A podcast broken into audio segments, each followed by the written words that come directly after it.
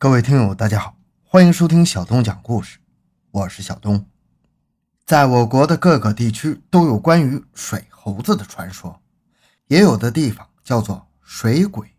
传说中这个东西很凶，嗜血，它潜伏在水里，力大无穷，成年的男子都斗不过它。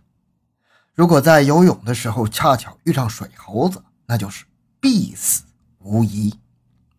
水猴子把人拖到水底之后，用淤泥敷住人的躯壳，人在窒息死亡之后，他就会把人吃掉，吃的连根骨头都剩不下。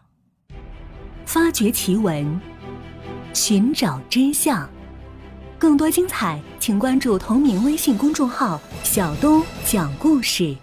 本节目由喜马拉雅独家播出。沅江。是湖南省第二大河流，流经黔东、湘西，最后流入洞庭湖。在湖南益阳有一个县级市叫沅江，这个地方因为有一条叫沅江的河流而得名。传说在沅江下面有水猴子，那东西很凶，嗜血，吃人。虽说没有人亲眼见过水猴子，但住在沅江边的人几乎都听到过这个传说。老夏在沅江边上住了将近四十年，他也听父亲说起过水猴子的故事，但是他不信真有那东西，原因无他，只是传说的太玄乎了。据老夏的父亲说，水猴子全身长满了毛，身高一米，背上驮了只像龟壳一样的甲壳，头部天灵盖处有一个圆盘状的凹槽，盛满水之后就力大无穷，谁也斗不过它。但如果凹槽处的水没了，力气就消失了。因此，它是在水中的霸王，陆地上的羔羊。在其口腔上各有四根尖锐的牙齿，十分的锋利，两三口就能将食物撕裂。小时候听了这个故事之后，老夏就一直在想：原江下面真的有这种怪物吗？后来，随着年龄的增长，阅历的增多，他越来越不信这回事直到一九八三年夏天的那个晚上，他才彻底相信，这世上真的有水猴子呀。那晚，他从朋友处喝酒回来，已经十一点多了，路上基本没有行人。可能是酒喝的有点多了，老夏只觉得头重脚轻。晕晕乎乎，连视野都有些模糊了。在一九八三年的时候，沅江边上还没有路灯，亏的是天气好，在月光的照射下还能看清路面。走到江边时，老夏发现一处水草上面坐了一个毛茸茸的东西。由于隔得远，又是背对着老夏，所以看不清到底是什么。给他第一感觉应该是条狗。由于喝的头晕乎乎的，他恨不得马上到家躺床上去睡，所以也没有心思去追究到底是什么动物，就继续耷拉着脑袋往前走。走着走着，他感觉有点不对劲儿啊！回过头去看，见那东西还坐在水草上，酒意顿时醒了三分。如果是狗的话，它没来由会坐到水草上去啊！而且是一直安安静静的坐着，除非是发现了鱼或者漂浮在水上的肉之类的，让它飘过来。可即便如此，狗有好动的习性，它也不可能如此安静的坐那儿等着。如果不是狗的话，那是什么东西？老夏回过头，轻手轻脚的走过去，想去看个究竟。没走两步，那东西似乎感到有人在接近，头也没回，突的一跃，扑通一声。跳到水里去了。只见一道水花过去，便没了影。虽说没看清楚那到底是什么东西，但至少让老夏确认了那不是狗，难不成是传说中的水猴子？由于没看真切，他不敢乱讲。回到家之后就睡了。两天后的黄昏，老夏正在家里吃晚饭，突然听到外面有人喊：“沅江里面死人了。”老夏心里咯噔一下，立时想起了前两天看到的情景：同桌吃饭的妻子看他脸色有异，嘴里含着半口饭，动也不动，呆若木鸡，就说：“你这是怎么了？一听到死人，把你吓成这样。”老夏放下饭碗说：“我出去看看。”也没等妻子回答，人已经跑出屋去。到了江边，只见这里已经围了很多的人。老夏挤进人群，眼睛朝周围扫了一圈，没有发现尸体，就问旁边的人：“不，是说死人了吗？怎么没见尸体？”旁边那人说：“今天有三个人在这里游泳，其中一个人突然沉下去，拼命的挥着手大喊救命，那声音很恐怖。”就好像水底有什么东西拉他下去似的。等到另外两个人游过去救他的时候，他已经沉下水不见了。这不到现在还没见到人影。老夏一听，倒吸了一口凉气，心想：难道这真的是有水猴子？没多久，一支由公安和消防部门组成的搜救队赶到现场，他们撑着船在江上打捞半天，徒劳无获。那沉下去水的人就这样离奇失踪了。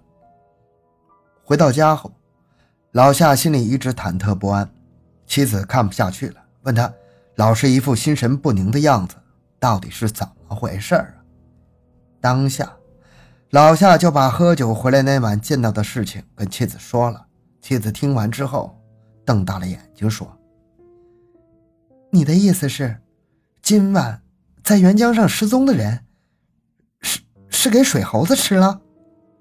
老夏叫他小声一点，毕竟水猴子只是传说，而且那晚他也没有看清楚到底是什么东西，他不敢乱说呀。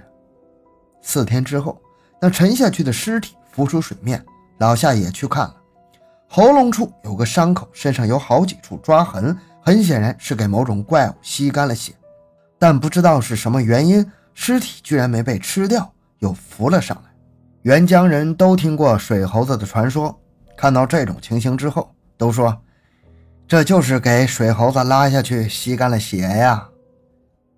关于水猴子的故事，以前有很多传说，但近年却越来越少，几乎没怎么听说了。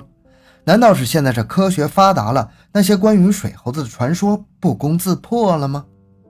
不尽然，在科学界，关于水猴子的事儿是存在争议的。主要有两种说法，一种是说所谓的水猴子其实就是水獭。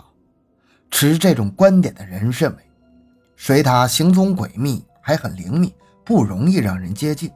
它全身是毛，爪子长而尖锐，在水里身手矫健，是捕鱼的能手。饿了的时候也会捕捉水面上的鸭，甚至上岸去偷村舍里的鸡。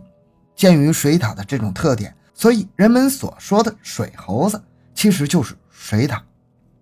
不过，这种说法有点过于主观了。原因很简单，毕竟到目前为止，谁也没见过水猴子到底长什么样。凭主观的臆断就断定它是水獭，有点武断了。另外一种说法是，水猴子是一种未知的神秘生物。持这种观点的人认为，传说中水猴子力气比较大，能把人拉下水去。而水獭体积较小，没那么大力气，所以它可能是我们未知的一种神秘生物。这种说法有点笼统，让我们看看另外一种神秘生物的传说，它叫河童。河童大约一米高，全身长满了毛，长得又像人又像猴子。它的背上驮着像贝壳一样的甲壳，据说壳是赤色的。在口腔上下各有四根尖牙，撕裂食物的速度相当快。头部中央有一个圆盘状的凹陷处，盛满水之后力大无比，若没水时力气就会消失。听到这儿，你们可能已经发现了，这不就是上门所说的水猴子吗？是的，河童的体貌特征与水猴子基本相似，所以我们从河童着手，说不定可以解开水猴子的谜。关于河童的传说，源于中国，盛于日本。其最早来源于黄河流域，在《幽冥录》上也有记载。只是它的名字叫做水虫、虫童或者水晶。后来流传到了日本之后，就变成了河童。河童的故事在日本可谓是家喻户晓。虽说各地的版本略有不同，但基本上相差无几。都说头上有个凹陷的槽，盛满水之后力大无穷，没水之后立即就没了。嗜血，喜欢吃人。由于在日本河童的传说相当广泛，所以很多地方都可以看到河童的雕塑。位于原野市长间寺就有一座，他坐在水边，面如虎，嘴似鸟，背了只乌龟壳，静坐在水边观望着溪水。这情形就像老夏喝酒那晚上看到的水猴子一模一样。日本人之所以在那里放了座河童像，是因为传说长间寺后面的这条河里面以前经常有河童出没。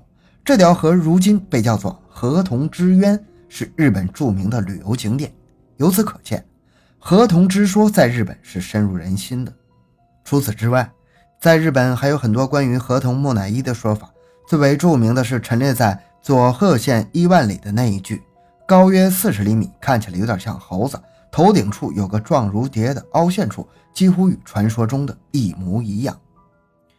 如果证实这具河童木乃伊是真的，那么关于水猴的之谜也就迎刃而解了。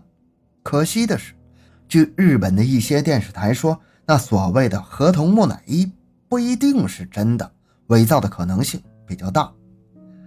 咱们讲到这儿，虽说还不能证实水猴子是否存在。还是有点遗憾，但实际上这不重要，因为它可以在我国的古书上看到，可以在中国及日本的传说中听到，而且还有所谓的河童木乃伊，这就足够了。